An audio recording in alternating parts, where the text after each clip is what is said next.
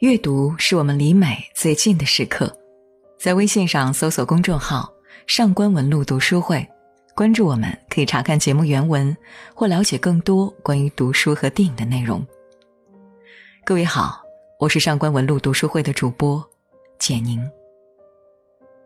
诗歌是存在，死亡是存在，存在通往存在，因此诗歌亲近死亡。与小说不同，诗歌这一文学艺术的最高形式无需理解死亡，因其本身就是在以书写的方式实践着死亡。有必要追问的倒是，诗歌在怎样以书写的方式实践着死亡？然而，那么多年过去了，无人关心这个追问。何故？因为无人面对存在。善用眼睛的人们。始终为表象所迷惑，故而根本倾听不到存在的诗语。要知道，存在并不显现，存在只是召唤。在存在的场域里，视觉终将一无所获。现在，终于有人悄然打破了这个沉默，这便是此刻摆放在我面前的一本新著《二十世纪中国新诗中的死亡想象》，作者谭武昌。唐武昌首先打破了沉默，是由于他首先倾听到了沉默，而这种倾听正是基于诗人的一种非凡想象。在诗歌的领地里，没有喋喋不休，唯有大面积的沉默，所有的话语皆指向沉默。同样，只有沉默才能通往沉默。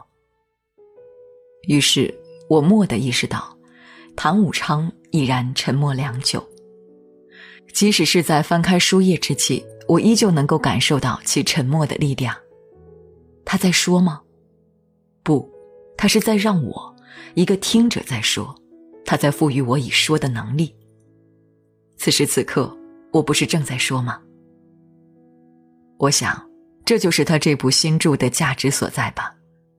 他不让你空手而归，他挽留住你，让你的心灵在一次深入的对话中渐渐丰盈起来。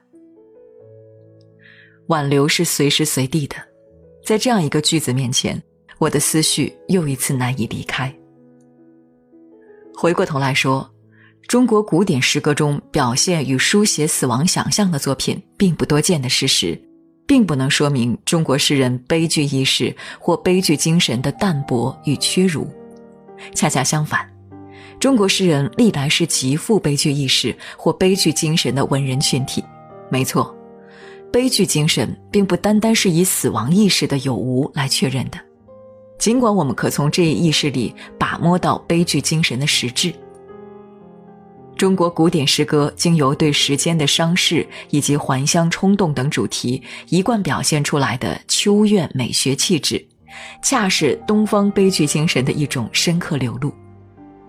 在我们这里，死亡意识的淡漠。绝不似某些人以为的那样，是源于我们对死亡的隔膜，而是源于我们对死亡的敬畏。事实上，我们并不重视生，我们更重视的是死。只需回顾一下中国古人的葬礼文化仪式，这个问题即见分晓。曾在另一个场合，我把这种独到的生活形式称之为“向生而死”，迥异于西方人所认同的“向死而生”。我们把未来留给了生，把生看作了人之永恒，故此，现世的生只是一次死亡的历程。换句话说，我们死亡着自己的生，于是，死之终结乃永生之开端。唐武昌在著作中引述的当代诗人杨炼的一段话，表达的恰恰也是这样一种生死领悟。从最浅显的角度来说。死亡不是只发生在每个人生命的最后一刹那，其实从每个人诞生刚刚开始的时候，死亡也开始了。它是一个随着你的整个生命过程不断加深、不断增加比例的一个因素。维特根斯坦说：“死不是生活里的一件事情，人是没有经历过死的。”维特根斯坦心目中的死。不过是物质躯体开始冷却的那一瞬间表象，如果我们没有经历过死，我们又如何知道自己是生的呢？向死而生，昭示的难道不是我们生活着自己的死吗？无论是向死而生，亦或是向生而死，生与死实质上一刻也不曾分离。死是时间的逝去，当时间不再逝去，我们便进入了永恒。由这一意义说来，死的完成不就是生的永久开端吗？我们来自于无，又回归于无，这无超越了生死，蕴蓄着生的能力。它给予，它是有，我们将其视作永生。永生是不在场的在场，永生属于有。中国古人不谈论死，是因其无法谈论生。未知生，焉知死？生死的存在没有答案，它只是让我们去经历。实际上，我们的思维已然跨越了存在，直接奔向了有。但是，当我们把死的完成视为未来永生的起点时，这死便注定被我们赋予了创造的意义。在海德格尔那里，写诗即意味着追忆。追忆即意味着创造，而这不也恰是我们所理解的死之实质吗？在对生的追忆之中去进行创造，诗与死也就是在这里达成了默契。忽然，我又发现这样的语句：尽管悲剧精神是中国古典诗歌一种比较鲜明的审美意识与精神品质。然而，悲剧精神的真正觉醒，却是在二十世纪中国新诗的萌芽与发展阶段。随即，唐武昌试图借助李金发、戴望舒、卞之琳、朱湘等一大批现代诗人的文本来详尽认证自己的观点。但是，我想关注的是，此种所谓真正的觉醒与传统之间到底是怎样的一种关系？结果，我没能看出有任何关系。诗人们朝现代西方靠拢的思路，致使空虚感、荒诞感、焦虑感成为其最主要的精神特征。那种向生而死的气度，显然已不觅其踪。那么，此种被虚无所重重纠缠的情绪，同真正的悲剧精神又有多少关系呢？我以为，真正的悲剧精神最终直面的总是存在，不是虚无，是承当。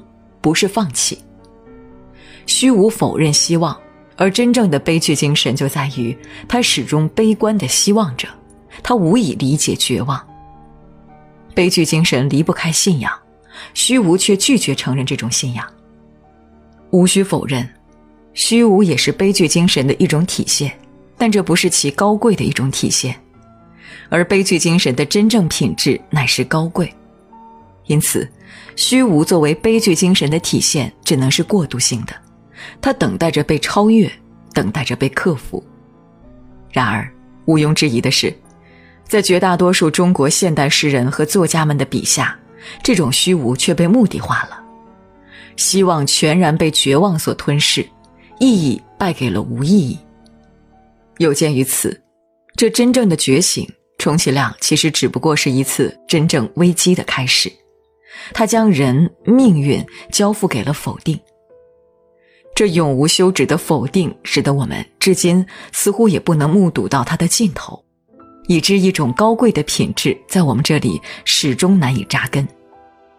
这一事实促使我不得不再次发起这样的质询：现代悲剧精神的真正觉醒，怎么会让我们距离真正的悲剧精神越来越远了呢？我们对于存在的逃离，究竟还要持续到什么时候？必须认识到，这是逃离，而非超越。我无意将此当成谭武昌的一个失误，他所表述的不过是一个民族的集体共识。况且在此后的章节里，他也一直在着力通过对诗与死关系的构建，尽可能的彰显出二十世纪后期诗歌文本中的悲剧精神。尽管这种精神所占有的文学领域或许还是相当有限的，但我庆幸的是，它却由此诱发我开启了一个重要理论问题的征程。这不是一部论著价值的又一种体现吗？二零零八年五月一日。如果你想查看今天节目的内容，请到微信上搜索公众号“上官文露读书会”。阅读是我们离美最近的时刻，让我们共赴一场美丽的约会。今天的读书就到这里，下期再会。